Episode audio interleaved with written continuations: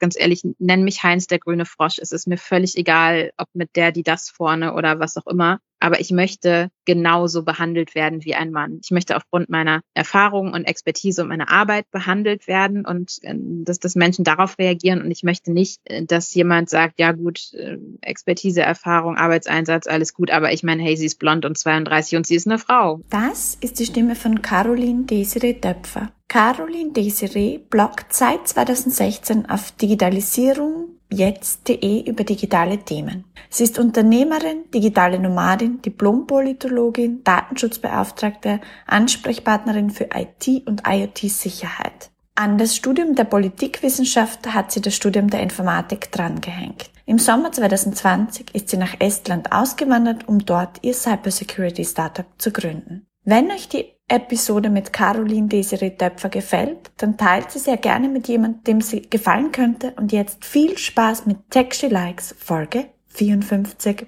Wieso sollte sich eine junge Frau entscheiden, ein technisches Studium zu beginnen? Das erste ist, glaube ich, das Interesse an technischen Themen. Ich glaube, das kommt noch weit vor dem Studium und dass man da mal ein bisschen ausprobiert und sich das anschaut und dann ist, glaube ich, das nächste, dass man das nicht nur in Projekten, sondern auch noch aus der akademischen Perspektive ein bisschen vertiefen möchte. Also ich habe ja auch tatsächlich mein technisches Studium nicht als erstes Studium gemacht, sondern als Zweitstudium, weil ich da auch während und nach dem Abitur das, glaube ich, mich nicht getraut hätte, ähm, Informatik beziehungsweise technische Informatik zu studieren. Ich kann aber alle ermutigen, die schon so diesen Schritt gemacht haben, dass sie sich für Technik interessieren und das spannend finden, dass sie es sich mal anschauen und dass sie sich da mal rantrauen und das auch vielleicht machen, wenn Lehrer sagen, man kann das nicht oder Mädchen machen das nicht oder wie auch immer, dann trotzdem zu machen. Was ich halt auch weiß, ist, dass man schon irgendwie so sein eigenes Interesse mitbringen muss. Also vielleicht die eigene Technologie, die man toll findet, mit der man sich auch befassen will im Studium und nach dem Studium oder ja, irgendwie so eine, so eine Vision, was man damit, was man damit später mal machen will. Das ist, glaube ich, schon wichtig, so einen persönlichen Ansatz. Bist du mit einem Interesse an technischen Themen geboren?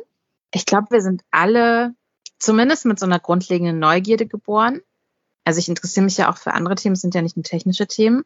Ich mittlerweile in meinem fortgeschrittenen Alter muss ich sagen, ich glaube, viel wird uns davon wieder abtrainiert. Wir sind auch gerade als, als Mädchen und junge Frauen werden wir sehr viel von unserer Umgebung geprägt. Ich hatte immer das Glück, dass Technologie bei uns zu Hause eine Rolle gespielt hat, weil meine Eltern das auch gefördert haben und dass ich das dann einfach auch gemacht habe und auch so in meiner Teenagerzeit, wo man eh so ein bisschen rebellisch ist, dann auch irgendwie die Rollen runter gemacht habe, programmiert habe, Websites gebaut habe und so. Kann mir aber vorstellen, dass wenn ich in einem anderen Umfeld aufgewachsen wäre und ähm, ja vielleicht äh, irgendwas anderes gehabt hätte, was es überlagert hätte oder irgendeiner, irgendwas anderes da in den Weg gekommen wäre, ähm, dass ich dann vielleicht auch irgendwas anderes intensiver verfolgt hätte. Also ich glaube, dass, dass wie gesagt, wir, wir eigentlich grundsätzlich wahrscheinlich als Kinder ganz, ganz viele Dinge ganz interessant und ganz toll finden und es dann wirklich drauf ankommt, wer so um uns rum ist, was gefördert wird, was uns so erzählt wird und ähm, ja, wo wir, wo wir dann so unseren Lebensweg so langsam vorsichtig gestalten. Warum hat dich dieses Interesse dann trotzdem daran gehindert, Informatik als erste Studienwahl zu wählen? Ich glaube, das ist was, was ganz viele kennen. Also ich war irgendwie ähm, bis zur achten Klasse super in Mathe in der Schule und hatte dann ähm, irgendwann so ein ja so ein Wechsel drin, wo ich auf einmal nicht mehr so super Noten hatte, wo mir das auch nicht mehr so Spaß gemacht hat. Ähm, Im Nachhinein würde ich sagen, das hing auch viel vom Lehrer ab. Ähm, das hatte vielleicht gar nicht so sehr viel mit mir zu tun. Dann habe ich das in meiner Freizeit immer gemacht. Ich war auch eigentlich immer ganz happy, dass ich so diese Informatik-Themen in meiner Freizeit gemacht habe. Ich war auch in Informatik immer gut. Also ich habe ein super weirdes Zeugnis irgendwie auch in der Oberstufe immer gehabt mit äh, Informatik top und dann die anderen Naturwissenschaften nicht so. Ich habe sehr, sehr lange gebraucht und ich hatte auch so einen ganz entscheidenden Moment. Ich habe ähm, ja mein Zweitstudium zuerst an der Fernuni Hagen angefangen und da hatten wir eine Professorin, die nochmal so den Übergang ähm, zwischen quasi Schule und Studium oder viele machen das ja auch als Weiterbildungsstudium, hatte sie uns nochmal so ähm, ein extra Mathebuch zusammengestellt und sie hatte was ganz Tolles reingeschrieben ins Vorwort. Sie hatte reingeschrieben, ähm, das ist jetzt quasi alles, was ihr an Mathe braucht, ähm, aus der Schulzeit nochmal, aber für das Informatikstudium. Und ihr müsst gar nicht glauben, ich erwarte gar nicht, dass ihr es irgendwie beim ersten Mal durcharbeiten oder durchlesen irgendwie alles noch versteht und euch erinnern könnt und, und gleich checkt. Ähm, so, so nach dem Motto, nehmt euch die Zeit dafür und das Interesse wieder zu wecken und euch das, das anzuschauen. Und ich erinnere mich, dass in meiner Schulzeit vor allem Mathematik, aber auch viele andere Naturwissenschaften immer war, meistens zehn Jahre alte Bücher und es gab irgendwie das Schülerbuch und es gab das Lehrerbuch und es gab das Lehrerlösungsbuch und dann gab es irgendwie das Schulheft und das Hausheft und es wurden irgendwie Sachen aus dem Lehrerbuch an die Tafel geschrieben und äh, dann mussten wir zu Hause nochmal zwei Aufgaben weitermachen und irgendwelche Kästchen auswendig lernen. Und ein Teil der Kästchen kam in der Klausur vor und wurde dann irgendwie so in ganzen Sätzen abgefragt. Und wenn ich heute darauf zurückblicke und heute ja eine ganz andere Verknüpfung habe zu mathematischen Themen, auch gerade zwischen der Mathematik und der Informatik und auch dem, dem Hardware-lastigen, dem technischen, was mich ja am meisten begeistert, dann muss ich sagen, wenn ich heute vielleicht in der Kombi sogar Mathe- und Informatiklehrerin wäre, würde ich das ganz anders angehen. Also ich würde mit den Kids irgendwie Games spielen und dann denen zeigen, wie die gemacht werden mit der Software. Und dann kommt man von dieser Software und von diesem cool, ich kann ein Spiel designen, kommt man irgendwie auf ähm, mathematische Formeln und ähm, auf 3D-Grafiken und dann wieder auf die Berechnung dahinter und so weiter. Also wirklich aus dem, aus dem Praktischen heraus, aus diesem Interesse wecken heraus zu dem Theoretischen dahinter. Und ähm, da kann ich heute rückblickend sagen, da habe ich mich auch lange mit beschäftigt, weil ich mir das natürlich auch irgendwie gefragt habe, ähm, wie auch so meine Karriere verlaufen wäre, dass ich das, glaube ich, in meiner Schulzeit traurig fand, dass das nicht so gemacht wurde. Ich weiß, dass es heute bei den meisten Schulen auch immer noch so ist. Ähm, und ich glaube, dass wir damit generell viel, viel mehr Kinder für die Naturwissenschaften und vor allem für die Informatik begeistern könnten. Und vor allem würden wir dieses Gender-Thema rausnehmen, glaube ich, weil wir wissen ja mittlerweile aus den Statistiken, dass gerade das Thema Gaming ähm, relativ genderneutral ist, dass auch sehr, sehr viele Frauen, äh, auch wenn man das so klischeemäßig nicht denkt, aber sich mit Computerspielen befassen. Ähm, und ja, ich glaube, das, das wären so Möglichkeiten, die, die ich mir gewünscht hätte, Wobei ich auch ganz ehrlich sagen muss, wenn ich heute meinen mein Job angucke, der ja nicht nur Technik ist, sondern auch Unternehmertum, dass ich tatsächlich seit äh, mehr als fünf Jahren wirklich ungefähr 50-50 brauche. Also ich brauche klar meine technische Expertise. Ich muss die auch äh, jeden Tag weiterentwickeln, gerade wenn wir uns jetzt die ganzen aktuellen Angriffe angucken. Ich, wie gesagt, bin da immer hinterher, irgendwie auch die Forensikberichte zu lesen und mich damit zu befassen und up to date zu sein ähm, und, und mich mit technischen Themen zu umgeben. Und auf der anderen Seite brauche ich aber auch äh, 50 Prozent und manchmal sogar mehr Dinge, die ich in meinem Politikstudium gelernt habe oder ich hatte ja Schwerpunkt Ökonomie, ähm, die halt mit, mit äh, VWL, manchmal auch BWL-Themen zu tun haben, ähm, wo ich ähm, letztens noch festgestellt habe, als ich danach gefragt wurde, dass das doch auch von Vorteil ist, so eine, so eine Kombi mit reinzubringen und nicht nur in, in eine Richtung irgendwie sich, äh, sich aus- und weitergebildet zu haben. Warum haben dich deine Eltern nicht bestärkt, das Informatikstudium als erste Wahl zu wählen? Ich glaube, das war nicht so die, die Diskussion. Also ich habe ja damals mit 12, 13 so um den Dreh angefangen mit meinen Websites und ich habe dann auch eine Website gemacht, wo ich ähm, 20 Bands aus dem Kölner Raum hatte, ähm, lokale Musiker, die ich darüber vernetzt habe und damals noch so mit Gästebuch und dann immer die Website abgedatet und wenn die Konzerte hatten und dann ähm, war es bisschen auch so ein, so ein Netzwerk, wo die dann zusammen Konzerte organisieren konnten, besseres Standing hatten gegenüber den Veranstaltern und das hat dann auch dazu geführt, dass ich ähm, dann Nachhilfe gegeben zu der Zeit, aber ich habe auch für eine Zeitung gearbeitet, für eine Lokalzeitung habe ich dann so quasi ja Nachtreporter, Musik, Konzertreporter gemacht also bin in diesen journalistischen Bereich rein, den ich auch super spannend fand. Und ich weiß, dass ich kurzzeitig auch mal drüber nachgedacht hatte, Architektur zu studieren, was ich auch immer noch super spannend finde. Ja, habe dann auch meine Praktika im journalistischen Bereich gemacht. Also ich hatte dann richtig coole Praktika, war in der Jugendpresse aktiv, habe die Schülerzeitung gemacht, ähm, habe klar meine Websites immer weiter gemacht und ähm, mich auch mit Software immer, also zum Beispiel damals war ja Photoshop ein großes Thema und solche Sachen ähm, mich dafür begeistert. Hatte dann irgendwann auch so den Punkt, wo ich gesagt habe, ich möchte in den Journalismus und vor allem in den Wirtschaftsjournalismus gehen. Ähm, und das hat auch sehr lange, eine sehr lange Zeit wollte ich das tatsächlich auch machen, bis ich dann in einem Praktikum gemerkt habe, dass der Umgang mit Nachwuchsjournalisten auch bei großen Sendern äh, nicht so cool ist und nicht so karriereorientiert, wie ich das gerne gehabt hätte. Und parallel, dass in meinen schon in meinen Werkstudentenjobs ich immer die war, ähm, die schnell mal eben was neu verkabelt hat oder Kollegen erklärt hat, wie Software funktioniert oder wie, wie digitale Tools funktionieren oder, oder solche digitalen Prozesse oder dann auch Datenprojekte gemacht habe. So bin ich quasi so ein bisschen dahin gekommen zu dem, was ich heute mache. Also das war kein total klarer Weg, dass ich irgendwie so gesagt hätte, so ich mache jetzt das und dann mache ich das bis an mein Lebensende, sondern ich glaube, mein, vor allem mein Karriereweg zeichnet sich eher immer so ein bisschen dadurch aus, dass ich halt neugierig bin und offen und Dinge ausprobiere und dann sage, nee, das mache ich jetzt aber auf gar keinen Fall. Und dann ergibt sich dadurch das andere. Was machst du denn jetzt heute genau? Also ich habe 2016 das erste Mal gegründet, eben aus meiner Erfahrung heraus, dass das Thema Digitalisierung und digitale Transformation problematisch ist für viele und äh, man dann ja doch mal externe Hilfe braucht. Das heißt, das erste, was ich gegründet habe, war eine Technologieberatung, wo ich halt Unternehmen geholfen habe bei der digitalen Transformation.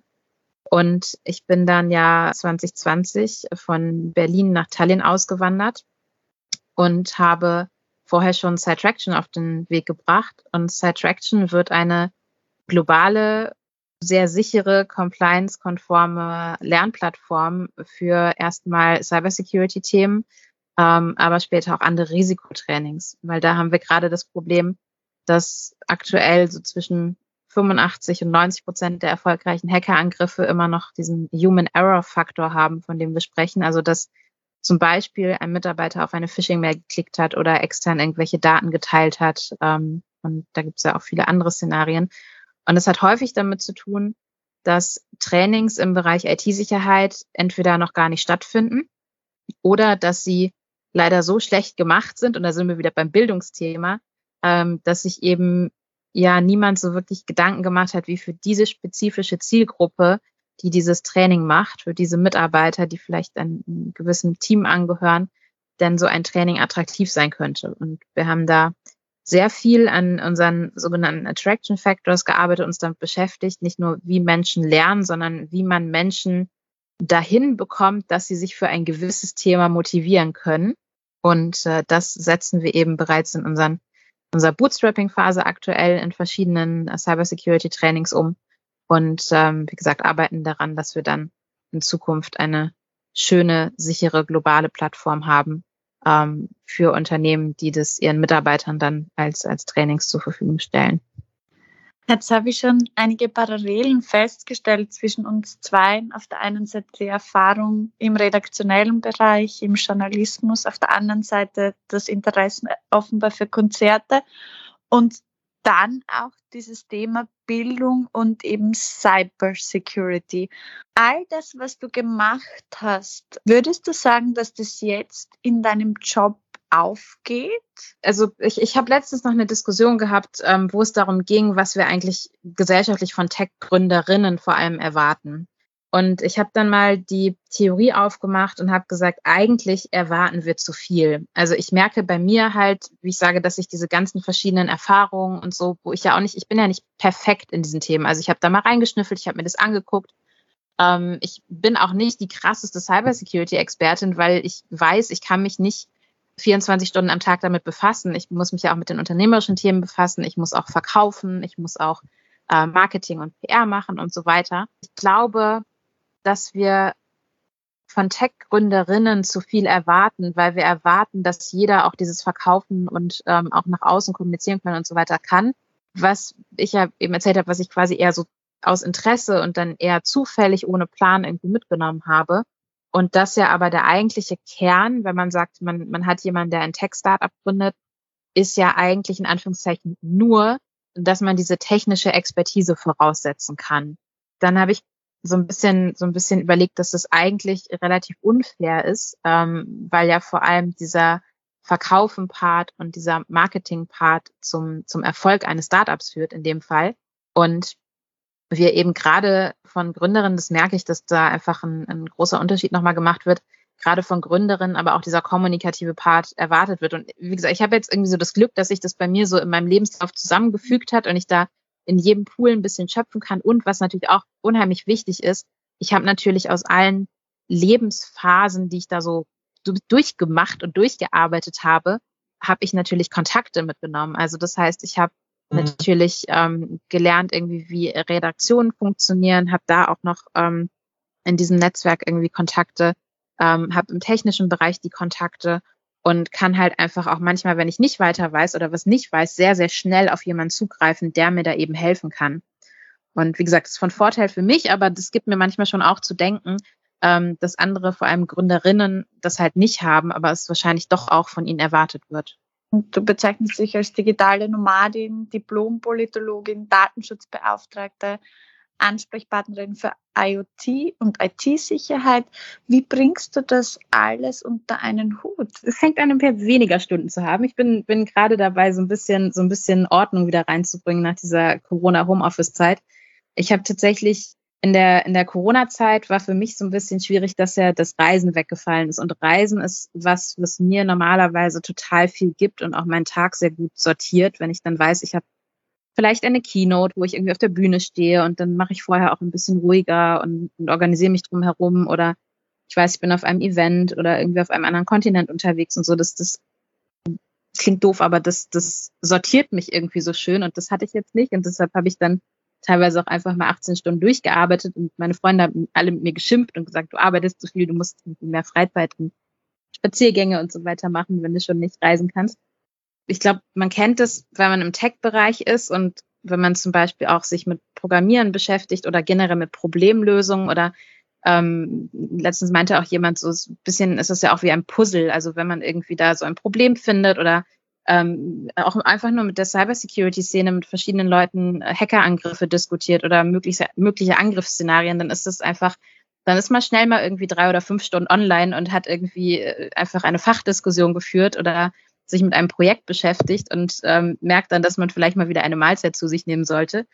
Und so ähnlich ist es ja, wenn man ein Startup baut, auch. Also es ist ja nicht so, dass man morgens aufsteht und irgendwie eine Art Motivationsproblem hat zu starten, sondern es ist ja eher so, dass man abends sagt, so ich lege jetzt mal alles weg und ich habe äh, teilweise auch einfach mein mein Journal auch noch neben mir liegen im Bett und äh, ich bin auch diese Woche schon nachts um vier aufgewacht und habe mir irgendwie ein, neues Produkt nochmal durch den Kopf gehen lassen und nochmal verfeinert und dann einfach weitergeschlafen. Es ist ja aber kein vergleichbarer Tag, wie das vielleicht ein Angestellter hat. Also der sich dann fragt, ja, schreibe ich jetzt das Stündchen, was ich nachts mache, noch irgendwie in meinen Stundenzettel oder nicht. Dadurch ist es für mich eigentlich die angenehmste Art zu arbeiten. Also ich kann diesen ganzen Interessen, die ich so habe, oder auch wenn neue dazukommen, ähm, kann ich mich denen widmen. Ich muss sie halt selber priorisieren.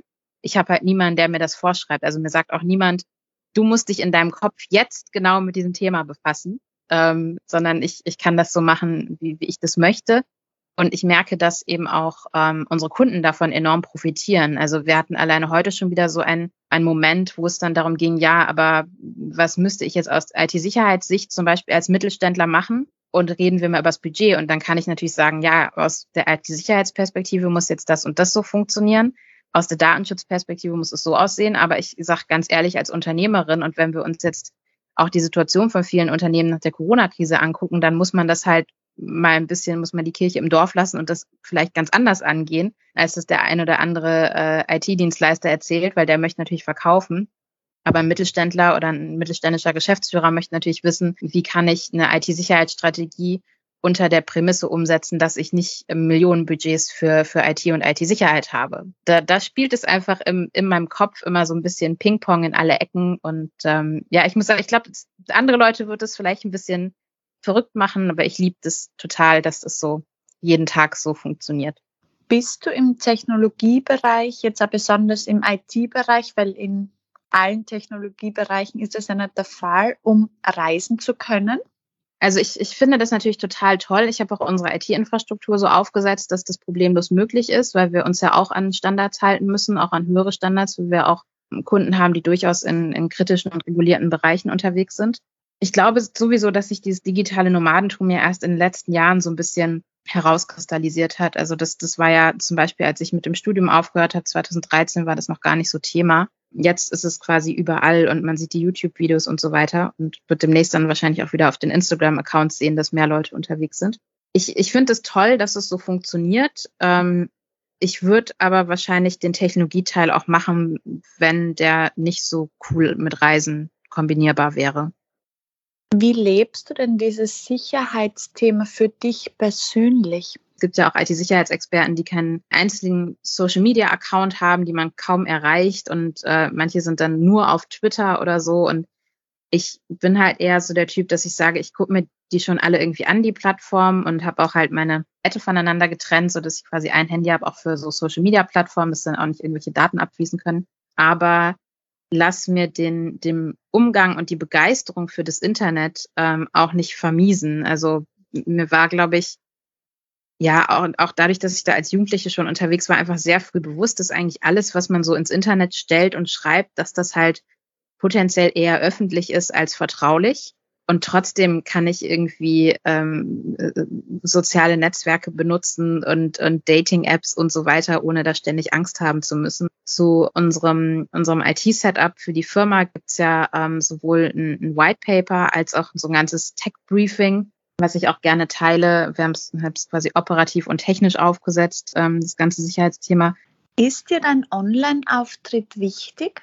Wahrscheinlich ist jedem von uns der Online-Auftritt wichtig. Was ich gemerkt habe, ist, dass mein, vor allem mein Online-Interaktionsverhalten und mein Social-Media-Verhalten gar nicht so ist wie das von anderen Leuten. Also ich habe zum Beispiel diesen krassen Druck über Social Media, was ja vor allem auch Frauen haben. Also wenn es um Körperlichkeit geht, wenn es um Figur geht, um Diäten, um Influencerinnen und so weiter. Das habe ich zum Beispiel gar nicht. Also ich habe auch mein, mein Instagram Profil letztens einfach mal ausgemistet, weil ich selbst so uninspiriert war von dem, was da, was da so los war. Und ich merke, dass ich für mich in so eine Richtung gehe mit meinem Online-Auftritt. Ich mache halt zum Beispiel auch, ich schmink mich nicht für meine YouTube-Videos und ich finde es auch sehr strange. Also von mir gibt's auch Videos für, für Kunden, wo ich dann irgendwie acht verschiedene Farben Make-up im Gesicht habe und so. Und ich verstehe schon, dass das bei denen dann ins Konzept gepasst hat, aber ich merke bei mir immer mehr, dass ich einfach auch im, im Internet ich selbst sein möchte. Und na natürlich gibt es Menschen, die damit Probleme haben oder die dann irgendwie sich über Aussehen Gedanken machen oder die, die generell Frauen im Technikbereich ganz schlimm finden und, und dann noch mehr, wenn sie sich nicht schminken und keine hohen Absätze tragen. Aber ich, ich merke, dass ich so ein bisschen mir dadurch meine, meine Freiheit ähm, erkämpfe, dass ich auch online ähm, ich selbst sein kann und mich halt nicht so stressen lasse, wie das, wie das mit, mit anderen Menschen, vor allem mit anderen Frauen in den sozialen Netzwerken so passiert. Ja, mir geht's das ja ähnlich wie dir. Mir stresst das ja überhaupt nicht. Ich bin mir aber sicher, hätte ich Instagram als Jugendliche gehabt, ich war sehr unsichere Jugendliche, hätte mich das sicher kaputt gemacht. Wie war das bei dir? Also ich habe ähm, ich habe das letztes Mal reflektiert. Wir haben ja unter anderem ein, ein Jugendschutzprojekt, ähm, wo wir uns mit beschäftigt haben, was wir äh, gerne noch größer umsetzen würden. Aber da haben wir unter anderem auch mit ähm, mit Jugendschützern zu tun und in diesem ganzen Prozess, wo wir uns damit befasst haben, und da geht es ja viel um Cybergrooming, also da geht es ja viel darum, dass Unsicherheiten von Jugendlichen, von Kindern ausgenutzt werden in den sozialen Medien ähm, und dann Erwachsene ähm, ja da sich an Kinder ranmachen und ganz schreckliche Dinge passieren. Und in dem Rahmen habe ich das für mich mal reflektiert und ich glaube, ich war eigentlich immer relativ selbstbewusst, also sicherlich klar tagesformabhängig und äh, je nachdem, welche Phasen man so hat, in, in welchem Lebensalter. Ähm, aber ich glaube, was das Thema Außendarstellung und vor allem auch soziale Medien und so weiter angeht, habe ich wirklich so bis zu meinem vielleicht 30. Lebensjahr gebraucht. Also man, man kennt das ja, also ich glaube gerade als Mädchen diese Phasen, wenn man da Make-up anfängt und man weiß eigentlich gar nicht, wie das funktioniert und hat irgendwie viel zu viel oder viel zu wenig oder die Farbe passt nicht oder wie auch immer. Ich glaube, solche Phasen hat irgendwie, macht jede Frau irgendwie mal durch. Und ich glaube, als ich dann so, ähm, ich habe so vor meinem 30. Geburtstag auch einfach so Dinge mal sortiert und einfach mal beschlossen, einfach mal ähm, mich so anzunehmen, wie ich bin. Also auch mit so ganz blöden Sachen. Also ich mag zum Beispiel keinen Blattsalat so und das ist ja aber so ein Thema, wo auch immer, also Salat ist ja, ist ja auch bei diesen ganzen Diättrends und so ist das ja immer irgendwie ein Thema. Und ich habe dann einfach mal beschlossen, so, na, ich mag's nicht und ich werde mir auch nie wieder einen Salat bestellen oder kaufen, weil das ist dann eh irgendwie im Kühlschrank verrottet, weil ich ihn doch nicht haben wollte. Ähm, also kann ich da jetzt einfach mich mal mit anfreunden, dass das nicht mein Thema ist und nicht mein, nicht nichts, was ich gerne esse. Und genauso habe ich das mit vielen anderen Themen auch gemacht und habe dann auch nochmal die ein oder andere E-Mail an Leute verschickt und Dinge irgendwie geklärt oder nochmal ausgesprochen. Ähm, und ich muss sagen, dass ich seitdem auch so ein bisschen so einen allgemeinen Frieden mit solchen Themen habe.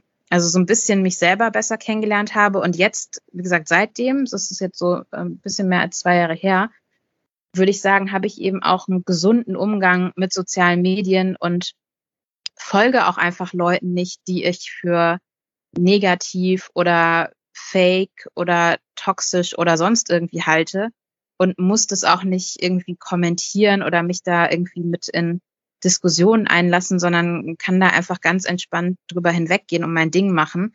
Und ich glaube, das ist zum Beispiel aber auch ein Geschenk von dieser Tech-Welt, weil wenn ich jetzt Mode-Influencerin wäre oder Kosmetik-Influencerin oder was weiß ich und damit mein Geld verdienen müsste, hätte ich ja gar keine Chance, das so konsequent durchzuziehen. Also ich kann das ja wirklich nur aufgrund meines Jobs, weil wenn jetzt jemand eine Frage hat zum Thema IT-Sicherheit oder ein Unternehmen gehackt wurde, dann werden die jetzt nicht sagen, ja, mit Frau Töpfer können wir aber nicht sprechen, die hat sich heute Morgen nicht geschminkt, sondern die, die haben in dem Fall dann andere Probleme, äh, warum sie mich kontaktieren möchten. Und deshalb kann ich das so machen. Und ähm, ja, deshalb, deshalb finde ich es auch so gut, ähm, junge Frauen vor allem dazu zu motivieren, sich solche Jobs anzuschauen, wo es eben nicht ums Äußere geht und eben nicht um, um irgendwie Auftreten oder ähm, ob man irgendwie seine Bluse morgens gebügelt hat, sondern wo es halt wirklich einfach um Fähigkeiten geht, die, die auch bei einer breiten Masse an Unternehmen am Markt gefragt sind, weil ich glaube, nur durch solche Jobs kommt man auch in so eine entspannte Freiheit rein. Das ist so meine, meine persönliche Erkenntnis. Ist es ein Vorteil, wenn man sich im IT-Bereich jetzt gar nicht schminkt? Also ich glaube, den IT-Lern ist es egal. Also ich merke immer wieder, dass ähm, ich habe ja so diese zwei Perspektiven, ich habe diese, diese technische Seite und diese technische Szene und ich habe ja die Business-Szene. Und ich merke, dass in der technischen Szene eigentlich, wenn man jemanden kennenlernt, und da ist es auch egal, ob online oder offline, ähm, die ersten zwei Sätze sind meistens schon, an welchem Projekt arbeitest du gerade, was beschäftigt dich oder äh, der eine empfiehlt dem anderen Link oder irgendwas oder man tauscht sich halt so über technische Themen aus. Ähm, und da ist es super entspannt und da ist es, glaube ich, auch egal. In der Businesswelt ist es schon mal anders. Also in der Businesswelt habe ich die Erfahrung gemacht, ähm, dass eigentlich die Leute, die mit ihrem eigenen Geschäftsmodell super erfolgreich sind oder waren und ne, dann es gibt ja auch diese diese Serial Entrepreneur und dann Investor-Karrieren und so weiter und ähm, in den USA auch noch mal stärker als als bei uns in Europa.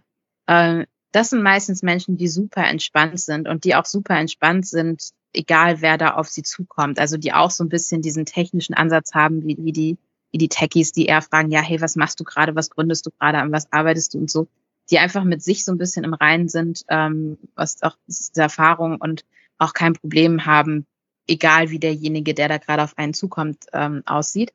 Das ist auf den ein oder anderen Gründer-Events oder gerade auch auf Messen ist das ganz interessant zu beobachten, ist das schon mal anders. Also man kann durchaus, und das mache ich zum Beispiel auch bei meinen Keynotes, man kann durchaus mit ähm, ja einfach Styling, Aufmachung und so weiter kann man durchaus spielen und kann sich zum Beispiel auch ähm, in eine bestimmte Position bringen, weil man auch eine technische Messe oder eine Elektronikmesse besucht oder ein Event, wo andere Gründer sind, ja, also wo, wo man dann auch gucken kann, präsentiere ich mich jetzt als jemand, der so mehr so buddymäßig mit denen zusammenarbeiten möchte oder suche ich vielleicht gerade Investoren? Ich mache mir durchaus auch meine Gedanken, wenn ich ähm, irgendwie auf eine Bühne gehe, dass ich mich frage, okay, möchte ich jetzt eine Fallhöhe schaffen zum Publikum?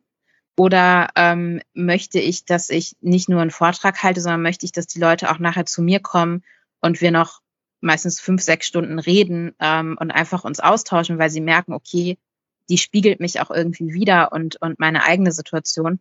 Ähm, und mit der kann ich auf Augenhöhe sprechen. Ja, also das, das ist so, das ist so ganz spannend. Und ich glaube, das kann man aber auch am allerbesten, wenn man einfach entspannt ist und sein, sein Körper und sein Auftreten aber auch so ein bisschen als, als Tool begreift. Wie wichtig ist es dir, ein Vorbild zu sein?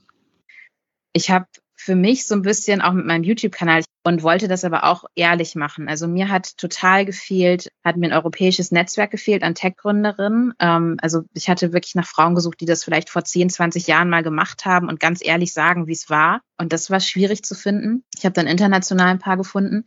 Und ich wollte aber, wenn ich schon irgendwie Vorbild sein kann, weil es halt von uns kaum welche gibt, auch wenn man sich Statistiken anguckt, was extrem traurig ist, dann wollte ich das aber irgendwie nicht so Guru-mäßig machen, ja, und jetzt hingehen und irgendwie ein Buch schreiben und dann irgendwie das promoten und solche Sachen, also sieht man auch zuhauf, sondern ich wollte einfach ehrlich Erfahrungen teilen. Ich weiß nicht, ob ich ein gutes Vorbild bin. Ich bin sicher nicht so ein Vorbild, wie sich das irgendwie Speaker-Agenturen, Verlage und so weiter wünschen. Aber für mich ist es ganz wichtig, dass ich sage, ich teile meine ehrlichen Erfahrungen und ich teile halt auch nicht nur die positiven Dinge, sondern ich teile diese Ups und Downs. Und ich teile vielleicht nicht unbedingt ein Down, wenn ich gerade drin stecke, aber ich bin durchaus in der Lage, mein Ego da zurückzustellen und dann danach zu sagen, so war es wirklich. Einfach damit andere Techies, andere Gründerinnen sich das anschauen können und einfach auch wissen, was sie erwartet. Also ich glaube, dass das Schlimmste, was wir haben und was mir immer das Herz bricht, ist, wenn Frauen irgendwie ein Startup gründen oder auf dem Weg sind und dann nach einem Jahr wieder aufgeben, weil sie merken, dass es alles unglaublich anstrengend im Vergleich zu dem Angestelltenjob, den sie vorher hatten. Und dann legen sie ihre Gehaltszettel nebeneinander, also ihre Umsätze aus dem ersten Jahr und den letzten Gehaltszettel. Und das ergibt irgendwie alles erstmal keinen Sinn, wenn man weiß, dass anderen, andere das irgendwie gemeistert haben und, und es anderen genauso geht in dieser Situation, ähm, dass das auch dazu führt, dass man länger durchhält. Und aus meiner Beobachtung sind Startups, die, die ich kenne in meinem Umfeld, auch tatsächlich erst so nach fünf bis sieben Jahren mal so ansatzweise erfolgreich. Also dass dann mal so ja irgendwie ein Preis gewonnen wird oder jemand Wichtiges vorbeikommt zum Händeschütteln oder diese diese Anerkennung kommt, die man sich ja eigentlich ab Tag eins irgendwie wünscht. Das heißt, wir müssen auch Frauen dazu kriegen und vor allem Frauen mit ihren Tech-Startups, dass sie nicht nach dem ersten Jahr sagen, Es ist alles völlig anders als erwartet. Ich fühle mich total alleine. Ich habe hier Probleme, die kein anderer Mensch jemals hatte. Ähm, sondern wir, wir müssen sie dazu kriegen, dass, dass sie nicht aufgeben, sondern dass sie dann wirklich auch diese Zeit durchhalten können. Und ich hoffe, dass ich daran so ein bisschen, so ein bisschen mitarbeiten kann, dass ich da so ein bisschen Input liefern kann, ähm, dass man dann auch mal sich vernetzt und sagt, ja, alles schon erlebt und überlebt und äh, kriegt ihr irgendwie auch hin und lasst uns das irgendwie zusammen voranbringen. Stichwort Finanzen und Vorbild. Mich hat kürzlich ein Mann gefragt, wie ich ein authentisches Vorbild sein kann, wenn ich immer die Letzte bin, die seinen Wert gibt, ähm, jetzt ein Hinblick darauf, was das Finanzielle betrifft und eigentlich unglaublich viel ehrenamtlich arbeitet, ohne dafür Geld zu verlangen oder wenn ich dafür Geld verlange, ja, so wenig dafür verlange dass es eigentlich gar nicht der Rede wert ist. Und der Mann hat dann gemeint, wie kann man sie eben so für Female Empowerment und Frauenförderung in der Technologie, in der IT einsetzen, aber dann selbst da vorne stehen und jetzt auch gar nichts dafür verlangen. Wie siehst du ja, es ist ein schwieriges Thema. Natürlich würden wir alle gerne mehr Tech-Milliardärinnen sehen, an denen wir uns orientieren können. Und wir finden es auch cool. Ich merke, ähm, wie oft ich auch solche Artikel teile, wenn dann mal wieder irgendwie eine ähm, beschrieben wird und auch aus anderen Branchen und so weiter. Und wie zumindest die Frauen in meinem Umfeld sich da auch ehrlich freuen und sich das dann anschauen und orientieren und dann gucken wir auch immer, wie hat sie das gemacht und in welcher Branche und ähm, welche Tricks hat sie da irgendwie angewandt und so, weil wir wissen ja alle, dass, dass wir nicht nur die, die Gründungs- und normalen Herausforderungen haben, sondern dass da noch so drei bis fünf Punkte Diskriminierung obendrauf kommen. Deshalb ist es einfach super spannend, das zu teilen.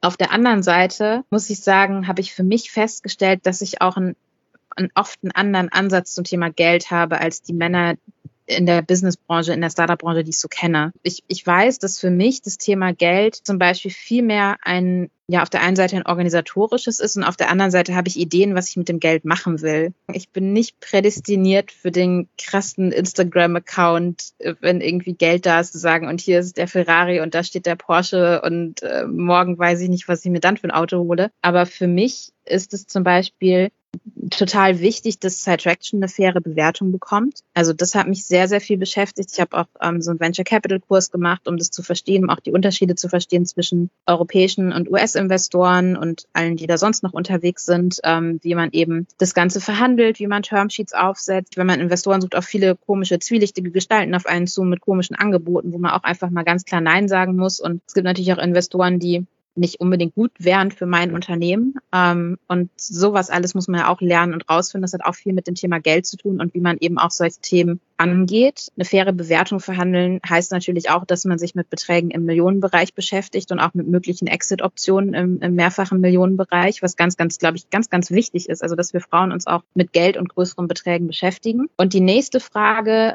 die für mich dann immer daraus auch so ein bisschen entstanden ist, ist, erstens, wie, ich möchte es fair gestalten. Also ich habe mich viel auch mit dem Thema beschäftigt, wie viele Anteile möchte ich an Mitarbeiter geben. Ich habe zum Beispiel in dem, in dem Termsheet, was ich entworfen habe für Attraction auch drin, dass eigentlich von Anfang an 25 Prozent der Anteile, also ein Viertel am Unternehmen für die Mitarbeiter reserviert ist und dass auch alle Mitarbeiter, egal welche Stellung im Unternehmen sie haben, welchen Job sie haben, die gleichen Anteile bekommen, weil ich finde, dass in einem Unternehmen eigentlich jeder daran arbeitet, dass ein Unternehmen erfolgreich ist und mehr oder erfolgreich wird und mehr wert wird. Ähm, und ich habe mich auch ganz intensiv mit dem Thema ähm, faire Bezahlung auseinandergesetzt. Und das war auch sehr schwierig, weil das offensichtlich auch noch nicht so viele vorher gemacht haben. Ich habe quasi anhand von Kriterien, die mir wichtig sind, ähm, ein Modell für faire Bezahlung in meinem Unternehmen, sofern mein Unternehmen denn dann mal äh, eine Finanzierung bekommt, erarbeitet, was sich auch daran orientiert, eher sozialen Faktoren, also an Unternehmenszugehörigkeit, also Loyalität gegenüber dem Unternehmen, an der Übernahme von Verantwortung, ja, also was ja auch eher in den Ehrenamtsbereich quasi geht. Ja, wenn einer sagt, ich übernehme äh, eine Position, wo ich quasi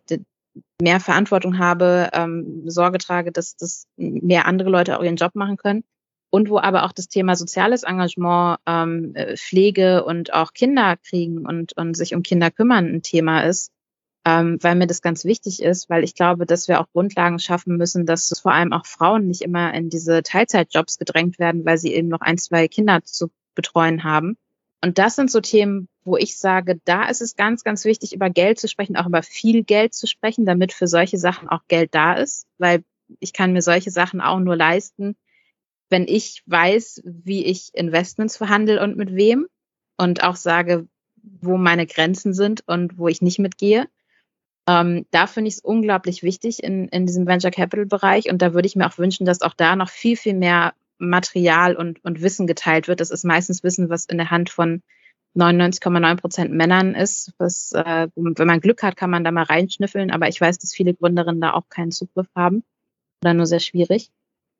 Und auf der anderen Seite ist natürlich immer die Frage, wie man für seine Arbeit bezahlt wird. Und da muss ich ganz ehrlich sagen, das ist so auch ein Teil, warum ich gesagt habe, ich möchte dieses Beratungsthema nicht an, bis ans Ende meines Lebens machen. Also der, der eine Grund ist, ich möchte nicht irgendwann mit 40 mit weißen Turnschuhen auf der Bühne stehen und die 40-Jährige sein, die erzählt, wie die junge Generation Social Media und das Internet benutzt. Das fand ich immer ganz, ganz strange, finde ich immer noch, wenn irgendwelche 50, 60-jährigen Männer da irgendwie auf der Bühne stehen und sagen, ja, ich habe ein Buch geschrieben und ich erzähle jetzt, wie die 10, 14-Jährigen irgendwie das Internet benutzen. Das ist so, das ist so meine Horrorvorstellung. Das war der eine Faktor, warum ich aus der Beratung mich rausentwickeln wollte.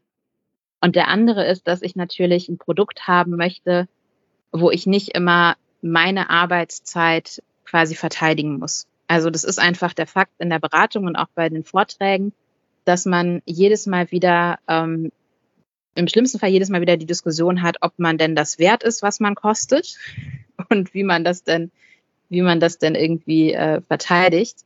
Ähm, und da mache ich es zum Beispiel bei den Vorträgen mache ich es mittlerweile so, dass ich sage, ähm, wenn es eine coole Initiative ist oder auch irgendwie äh, von Wert für mein eigenes Unternehmen, dann ähm, habe ich auch kein Problem damit, irgendwie einen Vortrag zu halten. Vor allem online ist es ja kein Ding ähm, irgendwie mal ohne, ohne Bezahlung Vortrag zu halten.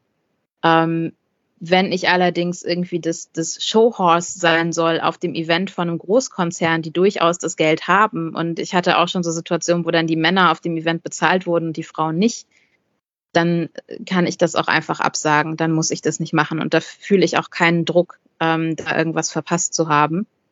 Ähm, und das finde ich dann auch wichtig. Und ich weiß, dass sich da viele Frauen unter Druck setzen lassen. Also ich weiß, dass viele Frauen auf Bühnen gehen oder auch Beratungsprojekte machen, ähm, wo sie nichts für bekommen, immer mit diesem Ausblick, ja, dann hast du eine Referenz oder dann hast du irgendwie, kannst du es fürs Marketing benutzen oder ja, wir schreiben auch nochmal irgendwo online, dass du das gemacht hast oder wie auch immer. Und ähm, ich habe irgendwann mal die Rechnung aufgestellt, die ich gesagt habe, wenn ich ein Projekt mache und am Ende lande ich im Minus, weil ich vielleicht auch noch Reisekosten übernehmen muss oder irgendwie sowas, dann mache ich mir lieber eine Tasse Tee und bleib an meinem Schreibtisch sitzen oder bleib an dem Ort, wo ich gerade bin. und das ist eigentlich, das habe ich auch schon vielen anderen Gründerinnen gesagt, das ist eigentlich eine ganz gute Berechnungsgrundlage, weil man sich dann überlegen kann, möchte ich jetzt mein eigenes Geld auch noch in die Hand nehmen, um quasi dafür zu bezahlen, diesen Vortrag zu machen oder dieses Projekt zu machen? Ist es mir das wert, ja oder nein? Und die Antwort wird dann in sehr, sehr vielen Fällen sein, nein. Du hast aber in der Vergangenheit schon dein eigenes Geld hergenommen. Ja, Gott sei Dank selten. Also ich habe am, am Anfang, ähm, wie gesagt, 2016 habe ich angefangen, habe ich schon so ähm, das, das ein oder andere Projekt gemacht, wo ich dann irgendwie im Minus rausgegangen bin. Aber ich habe das Gott sei Dank schnell gelernt. Es ist dann irgendwie so ein Marketing-Ding, ja, und dann merkt man aber, es kommen keine Kunden dabei rum. Und was ich auch gemerkt habe, ist ähm, eigentlich immer, ich habe so eine Speaking-Fee für, für Live-Events und ich habe immer gemerkt, dass wenn ich irgendwie runtergehandelt wurde und dann weniger oder nichts bekommen habe, dass auch der Veranstalter mich zum Beispiel nicht gut präsentiert hat.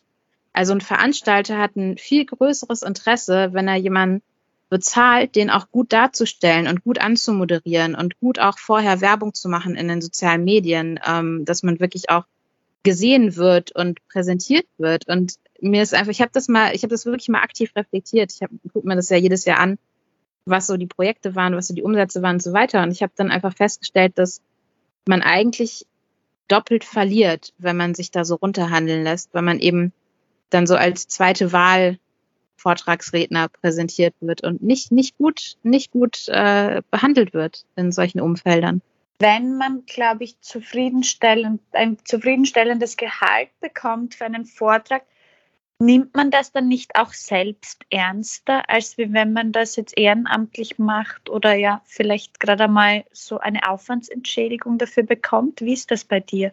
Nee, ich nehme ich nehm schon jedes Projekt und jeden Auftrag ernst. Ähm, es ist ja, also was ich, vielleicht was man dazu sagen muss, was ich nicht mache, ist, ähm, ich bin nicht buchbar als Moderatorin. Das ist, glaube ich, ganz wichtig. Das wird häufig versucht, so nach dem Motto, ja, äh, oh Gott, oh Gott, wir haben ja ein Tech-Panel und wir brauchen eine Frau. Ja, können Sie es nicht irgendwie moderieren? Ähm, das mache ich nicht. Das habe ich einmal gemacht, so ein Datenschutzthema und bin nachher nicht mal nicht mal äh, in der Medienberichterstattung aufgetaucht. Also war so völlig rausgeschnitten aus dem Ding. Ähm, da sage ich ganz konsequent, ich, ich moderiere meinen Podcast und wenn mir sonst noch irgendwas einfällt, was ich selber produziere, dann werde ich das vielleicht auch moderieren, aber ich moderiere nicht irgendwelchen Unternehmen ihre Tech-Events, ähm, weil sie da keine Frauen finden. Das nächste ist so ein bisschen, dass ich ja häufig ähm, aus meiner Erfahrung erzähle. Also dass ich ja quasi das, das Repertoire, was ich auf die Bühne bringe, kommt ja nicht aus einer immensen Vorbereitung auf diesen einen Vortrag, sondern es ist ja meistens, was gefragt ist, dass ich eben aus meinem Mix, aus meiner Perspektive berichten soll, eben meistens aus dieser IT-Sicherheit, Datenschutzperspektive mit dem unternehmerischen Hintergrund und wie man das eben umsetzt, auch wenn man auf Reisen arbeitet. Ähm, von daher ist das ähm, für mich auch super leicht. Ähm, auch jeden, ich bereite jeden Vortrag individuell vor, also ich erzähle auch nicht zweimal das Gleiche und ich kann auch äh, ganz schnell umswitchen und nochmal auf die auf die Leute in der ersten Reihe zum Beispiel eingehen. Also ich hatte das schon öfter, dass der Veranstalter mir eine ganz andere ähm, ähm, Teilnehmerschaft erzählt hatte, weil sie denen die Tickets verkaufen wollten und dann aber Leute aus einer anderen Branche vor mir saßen und dann habe ich den, gehe ich immer hin, wenn es Live-Events sind und schüttel nochmal die Hände und sage, ja, wo kommen Sie denn her, was machen Sie denn? Und wenn das dann so gar nicht zu meinem Vortrag passt, dann wird da auch nochmal kurz geswitcht oder letztens auch bei einem Webinar hat es dann nicht so richtig zu den Vortragsrednern vor mir gepasst, was ich da erzählen wollte. Dann habe ich es auch nochmal eben gewandelt. Also ähm, da bekommt schon jeder die, die gleiche Qualität und auch die gleichen Einblicke. Und wie gesagt, ich stehe meistens danach auch noch ein paar Stunden irgendwo rum und beantworte Fragen. Das ist für mich persönlich einfach wichtig. Also ich nehme persönlich auch niemanden als Experten ernst, der auf eine Bühne geht und wieder runtergeht und dann wegfährt oder weggefahren wird, äh, sondern für mich sind Experten Leute, die auch auf Nachfragen antworten können und die auch ganz klar sagen können, nee, auf das kann ich auch mal nicht antworten, aber da kenne ich vielleicht jemanden oder da kann ich einen Link empfehlen oder irgendwie sowas. Und ähm, was ich auch nicht mache, ist zum Beispiel, dass ich mich für Diversity-Themen buchen lasse. Also das ist ja gerade auch so ein beliebtes Thema, dass, dass man die eine Frau im Tech-Bereich, die man vielleicht doch mal rausrecherchiert hat, dann fragt, ob sie dann einen Vortrag halten kann auf einem Tech-Event, aber bitte über ein Diversity-Thema. Und ich war selbst schon auf solchen Events und ich hatte immer das Gefühl, wenn es dann so ein Diversity-Slot gibt oder so ein Women-in oder Female Whatever-Slot, das war dann immer so ein bisschen so eine Selbsthilfegruppe. Da stand dann eine auf der Bühne und hat erzählt, dass es halt auch im Tech-Bereich Diskriminierung gibt, obwohl da nur hochqualifizierte Menschen im Raum waren. Und dann saßen alle anderen davor und haben genickt. So, und das ist leider immer noch so ein Ding auf, auf gerade europäischen Events, dass das leider immer noch nicht abgeschafft wurde, dass man sowas macht. Und meine Bedingung zum Beispiel ist dann immer, dass ich sage, wenn ich auf einem Event, wie auch immer im Rahmen von einem Panel oder einem Workshop oder was auch immer über Diversity spreche und Diversity in Tech, möchte ich auf genau dem gleichen Event mindestens an einer genauso prominenten Stelle über meine fachliche Kompetenz sprechen. Also das heißt, ich spreche tatsächlich nur über Diversity in Tech, wenn ich auf dem gleichen Event auch einen Vortrag zum Thema IT-Sicherheit zum Beispiel machen kann. Das ist so die Lösung oder das sind so die Barrieren, die ich für mich selbst so ein bisschen geschaffen habe. Ja, um eben auch da, da ganz klar zu sein, dass ich mich da nicht verwässern lasse oder irgendwo reindrängen lasse, nur weil irgendein Veranstalter das gerade toll findet oder irgendeine Agentur das haben will. Warum bist du eigentlich ausgewandert? Das hatte tatsächlich ganz klare recherchebedingte Gründe. Und zwar, wie gesagt, ich kenne ja, ich kenne ja die ganze, ganze deutsche äh, Bürokratie rund ums Gründen. Ich hatte ja seit 2016 mein Einzelunternehmen. Dann haben wir 2019 nämlich zusammen mit einem langjährigen Freund und Geschäftspartner die GmbH gegründet, weil klar war, dass, dass wir etwas Größeres draus machen wollen. Und äh, ich schreibe immer noch Papierbriefe mit dem deutschen Finanzamt. Und mir war klar, dass in diesem Umfeld und mit dieser Bürokratie, und ich hatte ja auch schon erfahren, wie wenig die deutsche Bürokratie mit digitalen Themen anfangen kann und ähm, dass es da auch einfach an allen Ecken und Enden nicht nur an digitalen Behördenprozessen fehlt, sondern auch an Verständnis für digitale Themen und für die Komplexität von digitalen Themen und eben neue Geschäftsmodelle.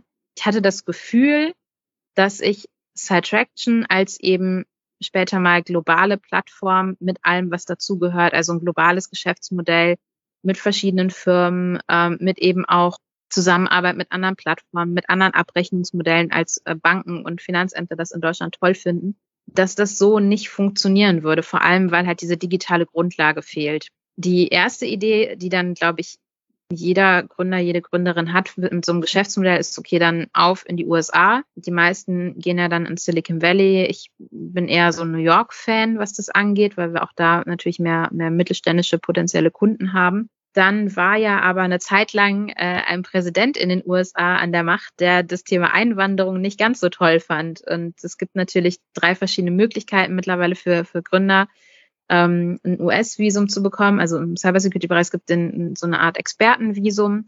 Dann gibt es ein, ähm, so eine Art ja, Celebrity-Visum, was aber auch Gründer nutzen können, wenn man halt Medienberichte über sich hat und das nachweisen kann und so einen Einladungsbrief von vielleicht noch einem guten Investor oder jemand, der einen unterstützt. Und dann gibt es das Investorenvisum. Und ähm, das Investorenvisum wäre zu der Zeit das gewesen, was, wo es noch am ehesten eine Chance gegeben hätte, dass das funktioniert, ähm, dass ich dann auch da hätte arbeiten dürfen. Und das äh, bedingt aber, dass man mal mindestens 100.000 Dollar irgendwie investiert in irgendwas vor Ort und das dann eben nachweist und äh, zur Botschaft geht und dann eben schaut, ob man sein Visum bekommt. Und das ist natürlich für ein, wenn man gerade dabei ist, ein Startup aufzubauen, mitten in einer Pandemie, wie es sich dann ja auch ergeben hat, ähm, ist das natürlich unheimlich viel Geld und mit noch nicht mal einer Garantie, dass es funktioniert hätte. Und dann habe ich mir überlegt, wo kann ich denn, wo habe ich denn ein, ein digitales Setup, wo habe ich eine gute Grundlage und wo kann ich mit meinem Pass hin, mit meinem deutschen Pass, um eben ähm, mit Sidetraction zu starten. Und äh, da, damals hieß es auch tatsächlich noch gar nicht Sidetraction. Der Name hat sich tatsächlich sogar später ergeben. Aber dass ich nach Estland ähm, gehen möchte, hatte ich schon, wusste ich schon davor. Und ja, das wurde dann noch mal ein bisschen verschoben, weil mein Flug von Berlin nach Tallinn wäre tatsächlich am 16.03.2020 gewesen. Und das war der erste Tag vom ersten Lockdown. Jetzt ist ja beides Auswandern und ein Spa abgründen alles andere als günstig. Wie finanzierst du das Ganze? Das ist eine, eine gute Frage, äh, die es jeden Monat wieder zu beantworten gilt. Also erstmal war tatsächlich Anfang 2020 mein Problem nicht, äh, das Startup zu finanzieren, sondern mein Problem war, dass wir eigentlich unsere komplette Pipeline mit meiner ja auch immer noch bestehenden damaligen Firma äh, verloren hatten. Also wir hatten für das, für das Jahr 2020 inklusive ähm, IT-Sicherheitsprojekten, Vorträgen und so weiter hätten wir locker sechsstellige Umsätze gemacht. Ähm, es hat auch sehr lange gedauert, das alles an Land zu ziehen. Das waren die Jahre davor, die, die da harte Arbeit reingeflossen ist. Und das war natürlich alles mit diesem, mit diesem ersten Lockdown und dieser Corona-Krise war das alles abgesagt. Das heißt, die erste Herausforderung war mal, ähm, als ich dann wusste, okay, ich bleibe in Berlin, ich steige nicht in den Flieger nach Tallinn, ähm, weil einfach diese Situation nicht absehbar war, zu schauen, okay, wie geht's jetzt erstmal irgendwie weiter? Und dann habe ich vom April 2020 bis Ende September 2020 ähm, habe ich dann Hartz IV bekommen in Deutschland, also Arbeitslosengeld, weil es ja keine, also es gab ja keine Lösung für Unternehmer, Startup-Unternehmer, wie auch immer. Da hatte man ja sich noch nichts ausgedacht. Und dadurch, dass ich seit auch 2016 äh, aus irgendeiner komischen Eingebung, an die ich mich heute nicht mehr erinnern kann, ja einen Blog angefangen habe zu schreiben, ähm, digitalisierungjetzt.de, wusste ich ja, dadurch, dass ich da auch schon Marketingkooperation gemacht habe, dass eigentlich so, wenn gar nichts mehr geht, kann man immer noch mal fragen, ob man mit irgendjemandem, bei dem es gerade noch gut läuft, vielleicht eine Marketingkooperation machen kann. Und ähm, sich irgendwie eine coole Story einfallen lassen kann. Und ich hatte eh schon immer so ein bisschen das Träumchen, dass ich ähm, vielleicht mal so dieses Thema Vanlife ausprobiere und gerade so in Osteuropa, ne, weil wir haben ja so ein bisschen so einen Blindspot. Also im deutschsprachigen Raum weiß man ja immer eher noch, was in Frankreich in der Startup-Szene so los ist und in den USA, aber was so in diesen ganzen anderen europäischen Staaten so los ist, weiß man ja immer nicht. Und ich hatte gedacht, ja, dann kann man ja mal irgendwie, wenn irgendwie mal wieder Sommer ist, irgendwie so ein Van mieten und da rumfahren, ähm, den vielleicht vorher noch umbauen und dann irgendwie andere Gründer, Gründerinnen treffen. Und habe dann äh, mich im, im Juni aufs Fahrrad geschwungen und hatte so drei, also ich hatte zwei Packtaschen dabei und einen Rucksack, äh, noch, noch einen zweiten Rucksack, den habe ich von Wien dann nochmal nach Berlin zurückgeschickt und bin dann quasi mit dem Fahrrad ähm, losgefahren. Und ähm, ja, bin dann bin quasi mit dem, mit dem Fahrrad dann ausgewandert. Also habe dann eine Radtour gemacht, 2600 Kilometer durch Europa, habe auf dem, auf dem Weg gearbeitet und diese ganzen Impressionen mitgenommen und darüber geblockt und äh, coole Kooperationen gemacht mit Hotels und so, wo ich auch umsonst übernachten durfte. Ähm, und habe mich so dann quasi nach Tallinn, also mich selbst aus dem Lockdown rausgearbeitet. Es war ja dann diese, diese kurze Zeit, wo es, wo es dann mal ging im Sommer. Ähm, und nach Tallinn vorgearbeitet. Und dann ist bei uns immer natürlich so ein bisschen, also IT-Sicherheitsprojekte waren in 2020 eigentlich gar keine. Also wir haben äh, weiter fleißig Angebote verschickt, aber wir haben schon gemerkt, dass die Firmen selber total zurückhaltend sind. Ähm, aber wir haben ja dadurch, dass ich über meinen Blog und über das, was wir in Sachen Marketing um diesen Blog herum und um meine, meine Firmen drumherum gemacht haben, haben wir ganz viel Wissen auch im Bereich B2B Online-Marketing. Ähm, und das haben wir dann verkauft. Also wir haben dann auch wieder Back to the Roots äh, Websites gemacht. Und ich habe einen äh, Mediendesigner, mit dem ich arbeite, der auch Logos macht und dann Grafiken für unsere Kunden bearbeitet hat. Ähm, und genau, so, so war dann das Jahr erstmal abgeschlossen und so arbeiten wir uns quasi auch immer noch voran. Also das heißt, es gibt Side Traction und es gibt auch die Side Traction Angebote. Ähm, und äh, wir schreiben auch fleißig Angebote und freuen uns auch, wenn, wenn Kunden zurückkommen. Aber wir merken auch, dass jetzt ähm, ja immer noch viele Firmen sehr zurückhaltend sind.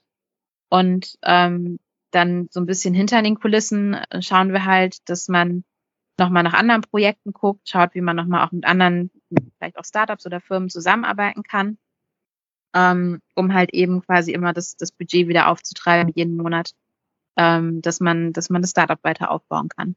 Also bloody, bloody Bootstrapping.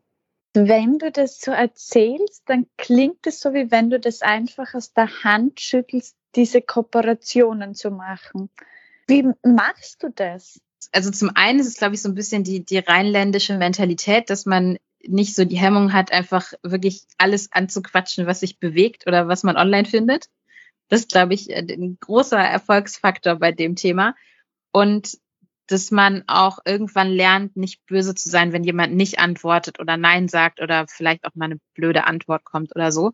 Also grundsätzlich setze ich immer voraus, dass es eigentlich für alle Seiten von Vorteil ist, wenn man irgendwie auf irgendeine Art zusammenarbeitet. Und es hat sich auch schon oft bestätigt. Also es gab auch oft schon Firmen, die dann gesagt haben, na jetzt, nee, jetzt gerade nicht oder ähm, ne, irgendwie geht, geht gerade nicht oder kein Interesse oder was auch immer, aber dann nachher nochmal zurückgekommen sind, vielleicht so nach einem Jahr oder zwei oder so. Ja, also wie gesagt, bin jetzt schon auch so ein bisschen länger in diesem Game unterwegs. Und ich glaube, es ist einfach von Vorteil, wenn man in der Lage ist, jeden Morgen wieder aufzustehen, sich zu motivieren und wirklich einfach die Kommunikation mit anderen zu suchen. Also das muss auch nicht immer eine Sales-Kommunikation sein. Das kann auch erstmal sein, dass man sagt, lass uns mal sprechen oder ich finde dein Geschäftsmodell interessant oder was macht ihr da überhaupt oder dass man Kontakte empfohlen bekommt und dass man einfach so diese Kommunikation aufrechterhält weil ich ganz häufig zum Beispiel auch Leute frage, die ich aus irgendeinem anderen Kontext kenne, ob sie vielleicht noch jemanden im Netzwerk haben, der dies und das gerade braucht oder damit helfen kann oder so. Also wirklich, dass man ja einfach mal fragt. Und wie gesagt, im schlimmsten Fall sagt jemand Nein oder kommt mit einer blöden Antwort um die Ecke. Aber die meisten Leute, vor allem die ich jetzt so mittlerweile vorsortiert auch in meinem Netzwerk habe, sind doch schon in irgendeiner Art und Weise äh, gerne mal hilfsbereit. Äh, es kostet ja meistens irgendwie nur einen, einen kurzen Satz in einer, in einer Antwort so bastelt man sich das dann zusammen und man kriegt natürlich, wie gesagt, ganz, ganz viele Nachrichten, die nicht beantwortet werden und ganz viele Neins oder jetzt gerade nichts oder ähm, auch begeisterte Kunden oder begeisterte Kooperationspartner, die dann aber zum Beispiel länger brauchen, weil bei größeren Firmen ja auch Budgetprozesse mal länger brauchen. Da gewöhnt man sich dann irgendwann dran und wie gesagt, dann steht man am nächsten Morgen wieder auf und setzt sich wieder hin und überlegt sich wieder irgendwas und macht weiter. Jetzt hast ja du auf das Fernstudium Informatik noch ein Studium gemacht, Computer Engineering. War das Fernstudium nicht genug? Ich war mit dem, mit dem Fernstudium nicht ganz happy und ich glaube aus der, aus der Kombination, dass ich eigentlich dieses Campus-Thema und dieses Labor-Thema so ein bisschen haben wollte. Also ich bin ja mit meinem technischen Interesse auch sehr hardwarelastig unterwegs, auch sehr im IoT-Bereich und so. Und da ist natürlich so ein abstraktes Fernstudium, wo man dann ja immer diese Studienbriefe geschickt bekommt und ähm, da dann irgendwie sich durcharbeitet, eher auch ja so analog und online. Das hat halt nichts damit zu tun, dass man sich mal irgendwo hinsetzt und an was baut oder was diskutiert, was halt irgendwie in den Hardware-Bereich geht. Ähm, das hat mir so ein bisschen gefehlt. Und dann habe ich tatsächlich mich dazu entschlossen, nochmal ähm, an den Campus, in dem Fall äh, an der TU Berlin zurückzukommen, was auch unglaublich schwierig ist. Also wenn man einmal aus dem Studium, aus dem Studienleben raus ist, da wieder zurück und dann, wenn man schon an seinen fachlichen Kompetenzen irgendwie gearbeitet hat und woanders unterwegs ist, dann wieder auf so Grundlagen zurück, war auch extrem eine Herausforderung. Ähm, aber auf der anderen Seite war es eben auch super interessant, weil man sich natürlich auch ganz anders mit anderen ähm, Studenten, Studentinnen austauscht zu eben solchen Themen, weil man sich ja über die Kurse findet und über das Nebeneinandersitzen in eben solchen Kursen oder Tutorien oder so.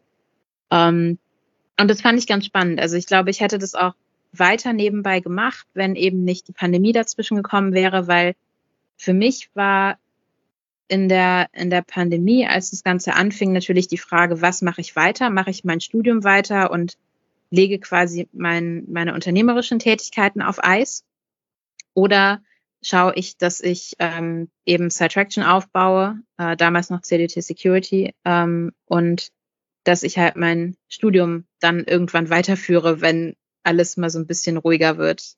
Wobei ich glaube, man darf eigentlich diese, diese Metapher darf man, glaube ich, im Unternehmerischen gar nicht benutzen, weil dann, weiß ich nicht, werde ich wahrscheinlich irgendwann, irgendwann mit 60, 70 dann nochmal mit dem Studium weitermachen. Wenn alles ruhiger ist. Wie war es jetzt für dich auch ähm, auf das Politikwissenschaftsstudium ein Informatikstudium zu absolvieren? Also wie ist es dir da gegangen im Studium? Ich glaube gar nicht, dass der fachliche Unterschied so das Thema ist. Ich glaube wirklich, dass das also vielleicht kann man sich das so vorstellen, dass man aus der Schule raus ist, dann sein Studium macht, seine Arbeit macht, sich da weiterentwickelt und dann nochmal zurückgehen würde und die Schulbank drücken würde. Ich glaube, so war eher das Gefühl. Also man hat natürlich im ersten Semester an einer Campus-Uni geht man halt auch hin und hat ähm, auf einmal 17-Jährige neben sich sitzen, die ähm, sich dann zum Beispiel wundern, dass sie mit ihrem Tablet nicht aufs, aufs Uni-Netzwerk kommen, was halt für, für Desktop-PCs optimiert ist und fühlt sich dann so irgendwie zwischen Oma erzählt vom Krieg und äh, komm, ich kann dir doch helfen. Lass uns doch irgendwie mal einen Kaffee trinken gehen ähm, und erzähl mir doch mal, wie deine Welt so aussieht, warum du ähm, technische Informatik studierst. Und das war auf der einen Seite oft irgendwie so ein bisschen weird ähm, und auf der anderen Seite aber auch super spannend. Und also was mich, was mich tatsächlich wirklich genervt hat, war, dass an der technischen Uni in diesem Fachbereich die Infrastruktur ungefähr genauso schlecht war wie damals zu meinem Politikstudium, als wir noch dafür kämpfen mussten, dass wir WLAN in der Bibliothek bekommen.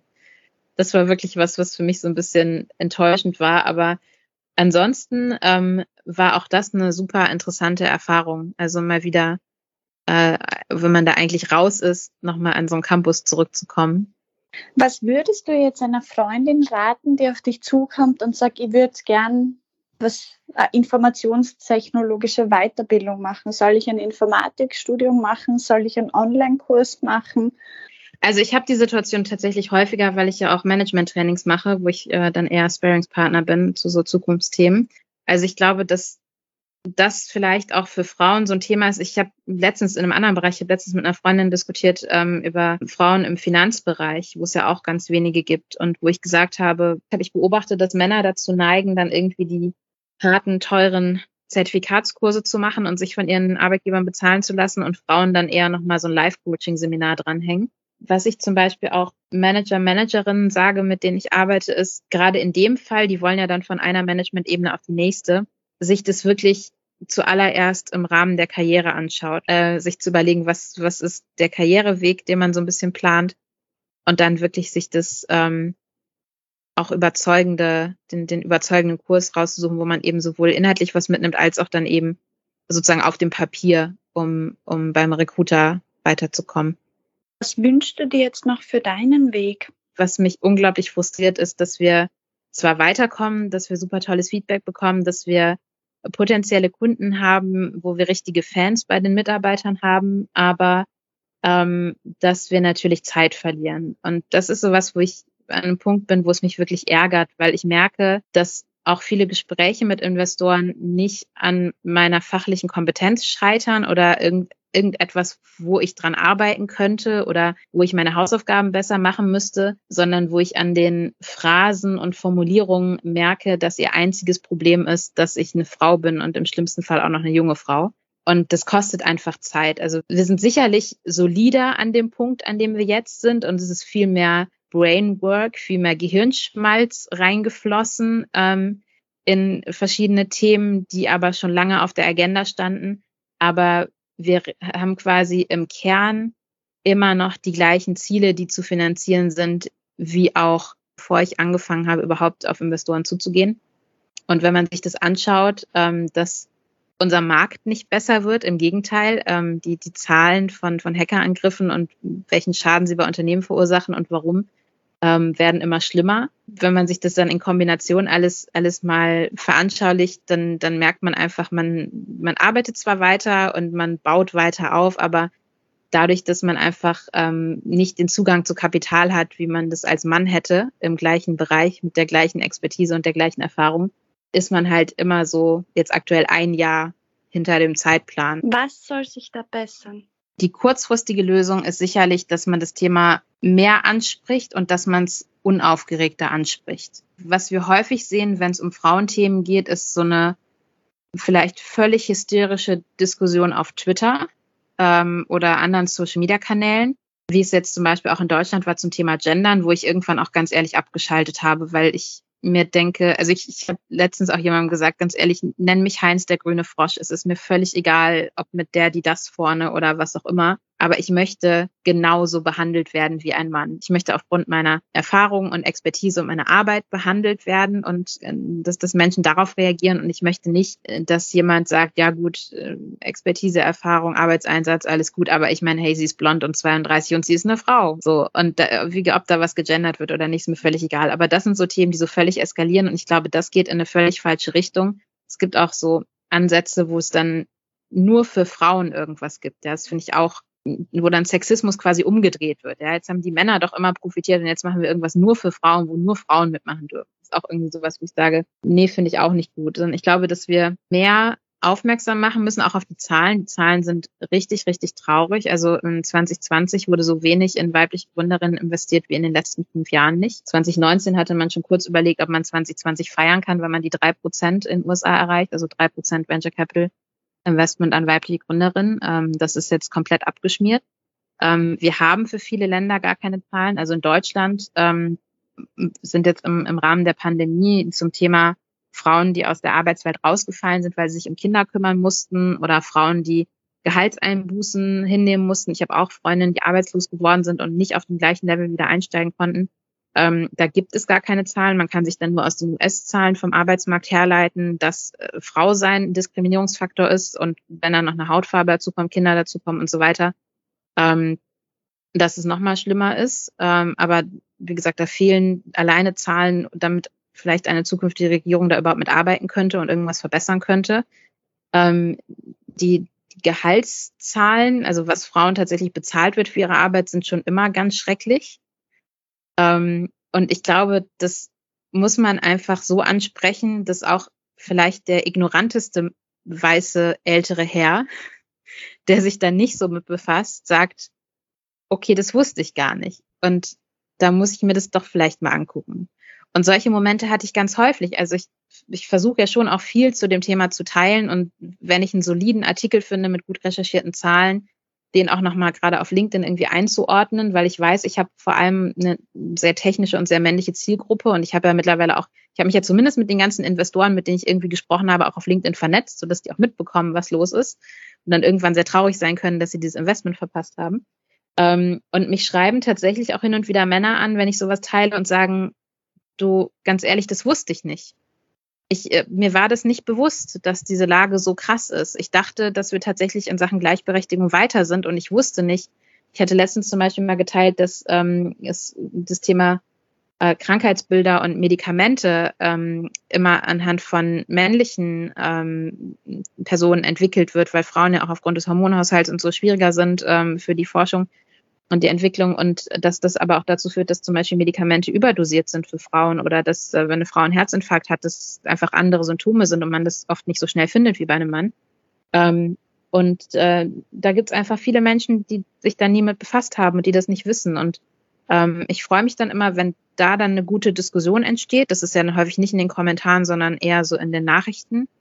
Ähm, aber das ist dann, sind dann wieder eins, zwei, drei Leute, die einfach darauf aufmerksam gemacht worden sind. Ich glaube, dass wir mehr von diesen eher ruhigeren, differenzierteren, aufklärenden Diskussionen brauchen zu diesem Gleichberechtigungs- und Gender-Thema, als dieses laute sich empören über müssen wir gendern und machen wir das mit Sternchen oder Schrägstrich oder sonst irgendwas, dass wir so weiterkommen. Ich glaube, das wäre eine gute kurzfristige Strategie, um eben auch, ähm, und es sind meistens Männer, die Geld haben oder Geld verteilen, ähm, vor allem in dem signifikanten Umfang, dass man daraus auch ein Startup bauen kann, ähm, darauf zu bringen, dass sie vielleicht doch auch mal drüber nachdenken in so einem Investmentprozess, dass sie vielleicht nochmal reflektieren und wenn sie das nur für sich tun, ähm, ob nicht doch auch ein Investment in, in ein weiblich geführtes Unternehmen oder ein von einem gemixten Team geführtes Unternehmen eine gute Idee ist.